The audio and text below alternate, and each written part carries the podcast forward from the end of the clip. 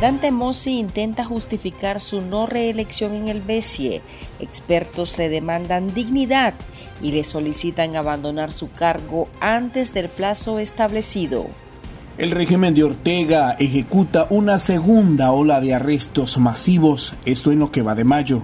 Y el Fútbol Club Barcelona celebra por todo lo alto su coronación como el campeón de la Liga 2022-2023 después de cuatro años de sequía.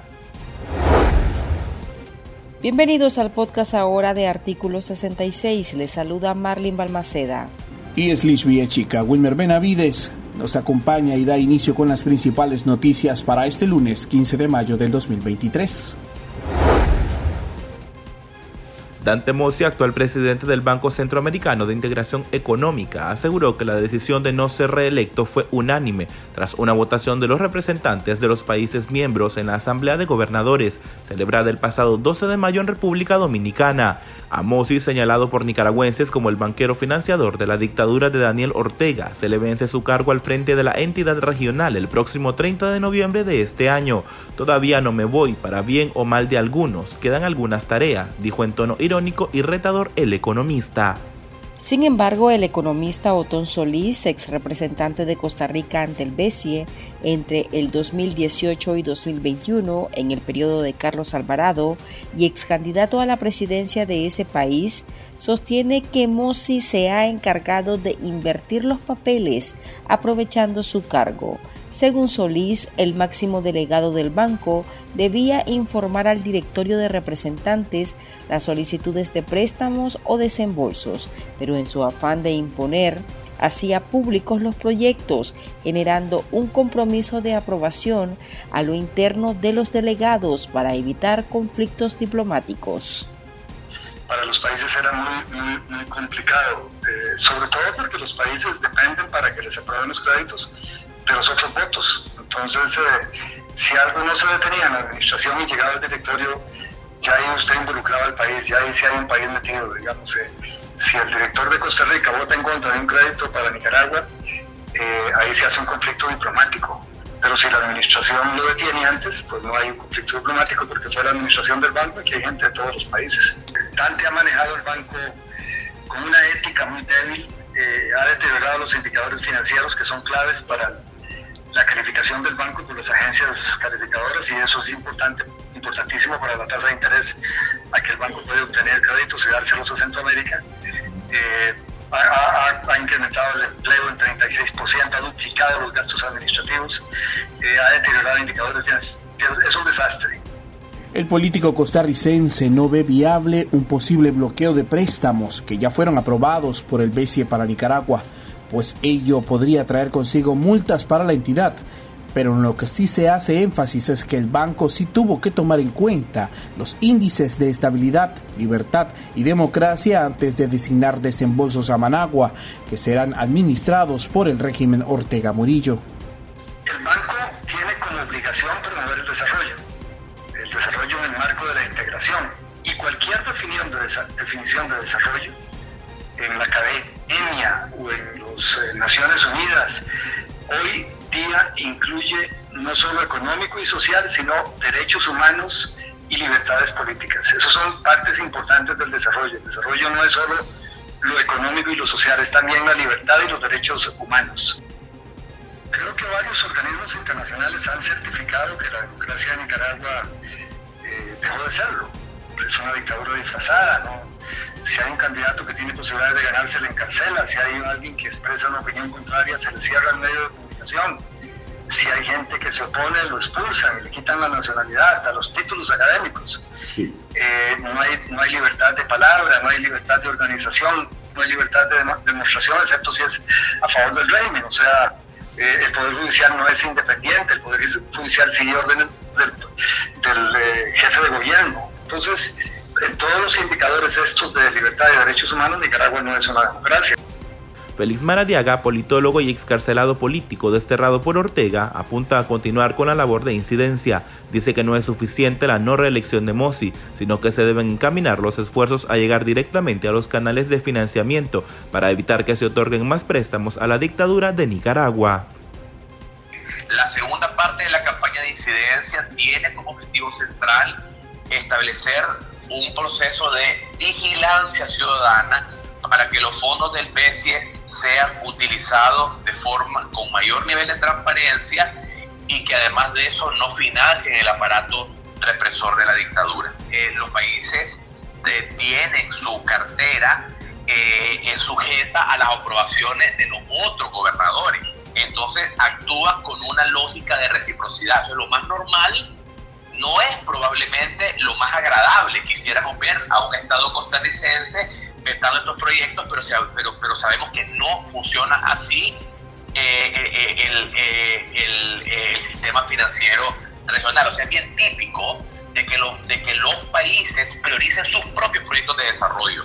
Sería un acto de ingenuidad, solamente alguien que no comprende el sistema bancario te lo va a decir, un acto de ingenuidad que Costa Rica, por ejemplo, va a sacrificar sus propios proyectos, va a sacrificar o someterse a que haya, digamos, una, una disputa, una controversia que ponga en riesgo su propio financiamiento del BESIE por refutar el financiamiento del otro. Por esa razón, la estrategia tiene que ver esencialmente en ir a hablar a las fuentes originales de financiamiento. Recordemos que Estados Unidos es el mayor financiador, es decir, el BCE cuenta con 15 estados miembros, pero además de eso tiene estados extrarregionales. Tiene, por ejemplo, Taiwán, que otorga 776 millones de, millones de dólares de capital, Corea 630. Solís valora como una derrota para Mossi y su alianza con los dictadores Daniel Ortega y Nayib Bukele su no reelección yo sí creo que la derrota por unanimidad es contundente. Me sorprende que no haya renunciado, aunque le diera hasta noviembre cualquier persona con una pequeña dosis de dignidad, de dignidad y respeto por sí mismo. Eh, renuncia inmediatamente y le da espacio al banco para haga lo que yo creo que debe hacer, que es una, una serie de auditorías, una auditoría financiera, una auditoría de personal, una auditoría administrativa y una auditoría ética, antes de elegir el nuevo presidente.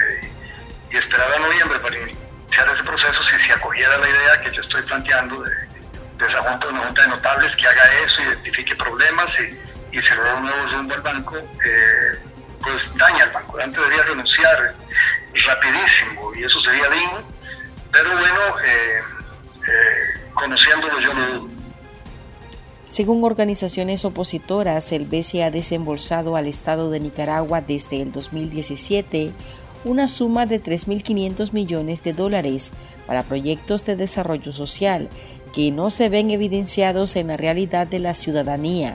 Esta cantidad representa el 26% de la cartera crediticia del BESIE.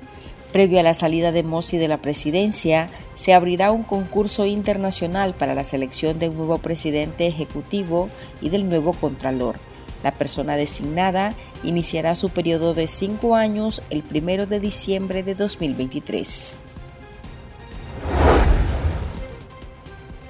La ola de arrestos masivos contra opositores no cesa y este recién pasado fin de semana el régimen de Nicaragua se encargó de continuar su modalidad de detenciones arbitrarias por las noches 18 ciudadanos, según el monitoreo azul y blanco, fueron sacados de sus casas por oficiales orteguistas a partir del 13 de mayo, trasladados a los juzgados de Managua, acusados de conspiración o propagación de noticias falsas, para luego liberarlos bajo la condición de presentación periódica. De acuerdo con el organismo, las detenciones arbitrarias se registraron en los departamentos de Chinandega, Managua, Granada, Masaya, Rivas, Chontales, Madrid, Boaco y en la costa caribe norte y sur. De este grupo, 13 de los arrestados fueron hombres, 4 mujeres y una mujer trans. Entidades de derechos humanos condenan la continuidad de la persecución política y el hostigamiento. Señalan que el objetivo es crear un entorno de terror que obligue a los opositores con liderazgo en sus comunidades a abandonar el país. Estas últimas detenciones evidencian el recrudecimiento de la dictadura familiar Ortega Murillo, eh, toda vez que estas eh, detenciones perpetradas por agentes policiales y paraestatales eh, son avalados también por, la, por los jueces, por, el sistema de justicia penal, eh, porque han sido acompañadas también de acusaciones, tota-, acusaciones totalmente infundadas. Esto, esto evidencia la, instrumentalización del, derecho, del sistema de justicia penal, así como la, impunidad con que este régimen actúa, actúa y que a vista del pueblo de Nicaragua y de la comunidad internacional eh, está cometiendo estos graves, estos graves abusos. Eh, estas actuaciones violan los, instrumentos internacionales de derechos humanos, la constitución política y, una vez más eh, se evidencia cómo eh, esta, dictadura abusa de todos los recursos que deberían estar al servicio de los intereses del, pueblo de Nicaragua. Sin embargo, lo que son los bienes del Estado y todo, y, todo el sistema de justicia está en estos momentos eh, volcado para la, represión, para la persecución penal. Desde el colectivo eh, eh, exigimos el cese de la represión y la liberación de todas las personas presas políticas. Entre los opositores detenidos se encuentra Yolanda González Escobar, originaria de Masaya, Juan Carlos Márquez de Nandaime e integrante de la Alianza Universitaria Nicaragüense, y el doctor José Luis Borgen de la Unidad Médica Nicaragüense, quienes fueron secuestrados en sus respectivas casas para luego ser trasladados a los juzgados de Managua. Los ciudadanos fueron liberados en horas de la madrugada del domingo, aunque ahora tienen que presentarse a firmar diario en un periodo de seis meses a la estación policial de su ciudad. Esa es la segunda ola de arrestos masivos que ejecuta la dictadura en mayo.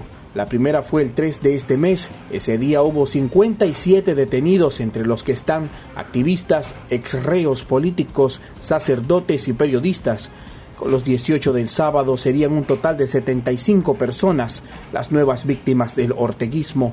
La Unidad Nacional Azul y Blanco se sumó a la condena por los procesos judiciales y sumarios dictados contra opositores, insistiendo en que el Estado quiere dejar a la población bajo indefensión ante las cotidianas y flagrantes violaciones de los derechos humanos.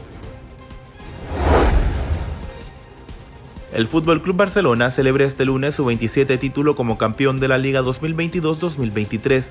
Después de cuatro años de sequía y a cuatro partidos de que finalice la competición, los de Xavi Hernández se coronaron como los líderes tras disputarse un partido contra el Español con un marcador final de cuatro para el equipo azulgrana y dos para sus rivales. El Barça a cuatro jornadas del cierre del torneo se coloca con 14 puntos más en comparación con su más cercano competidor el Real Madrid. Esta es la primera liga que logra el equipo de la mano de Xavi Hernández como técnico del primer equipo. Los culés les bastaba con ganar en casa del español para cantar el alirón, oportunidad que no dejaron pasar. A la fecha acumula 85 puntos en 34 jornadas.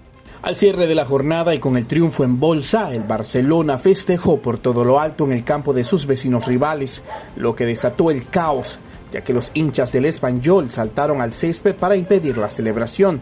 Los jugadores ante los hechos tuvieron que huir rumbo al túnel de vestuarios para evitar males mayores.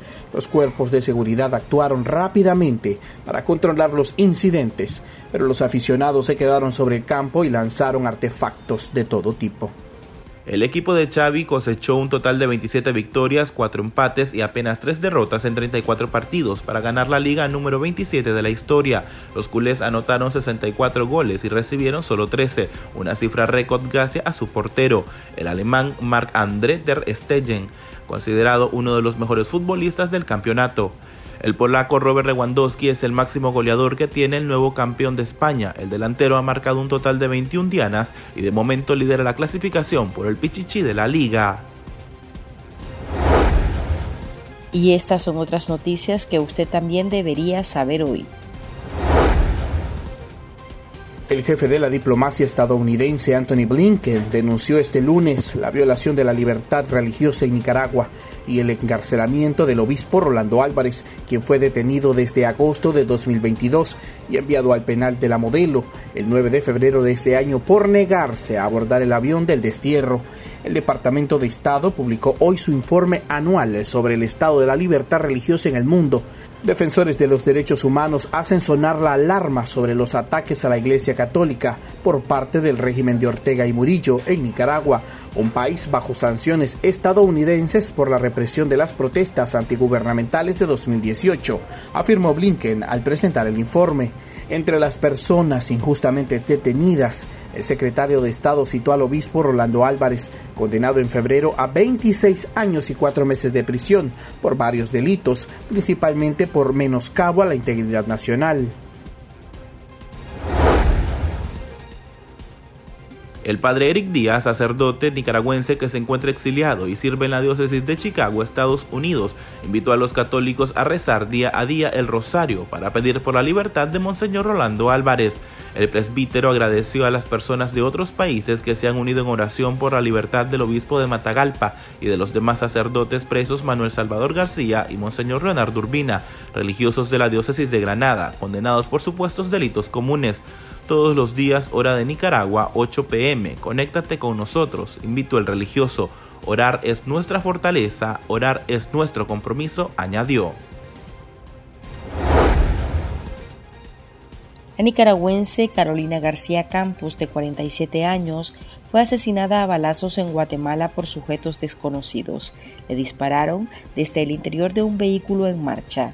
De acuerdo con la organización feminista Católicas por el Derecho a Decidir, en lo que va de 2023 con la muerte de García, ya suman 12 las mujeres asesinadas en el extranjero, al menos dos de ellas en Guatemala. Medios locales reportan que la nicaragüense murió de forma inmediata en el lugar. Familiares de la víctima buscan apoyo para viajar a ese país centroamericano y averiguar si la policía logró capturar a los delincuentes o si tienen pistas sobre el móvil del hecho. El joven de 24 años, Kibian Ruiz, falleció en Bilbao, España, el pasado 8 de mayo en circunstancias aún no esclarecidas las autoridades policiales del país ibérico realizan las respectivas investigaciones del caso, así lo confirmó un familiar de la víctima, artículo 66. El cuerpo de Ruiz fue encontrado la madrugada de este domingo debajo del puente del Palacio Escalduna, en la ría de Bilbao, en el País Vasco. Según medios locales, una persona alertó a las autoridades que un hombre pedía auxilio en el río y cuando éstas arribaron al lugar, el cuerpo del joven estaba sin signos vitales. Ruiz era originario del departamento de Estelí y deja a dos menores en la orfandad. El nicaragüense llegó a España hace 11 meses en busca de mejorar las condiciones de vida para su familia que había dejado en Nicaragua y que ahora sufren por la pérdida de un ser querido y piden ayuda para repatriar el cuerpo.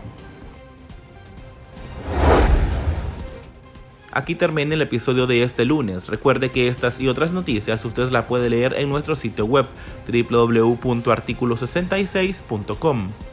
También pueden suscribirse a nuestro podcast en Spotify y seguirnos en las redes sociales como Artículo 66 y en Twitter arroba Artículo 66 Nica. Hasta la próxima.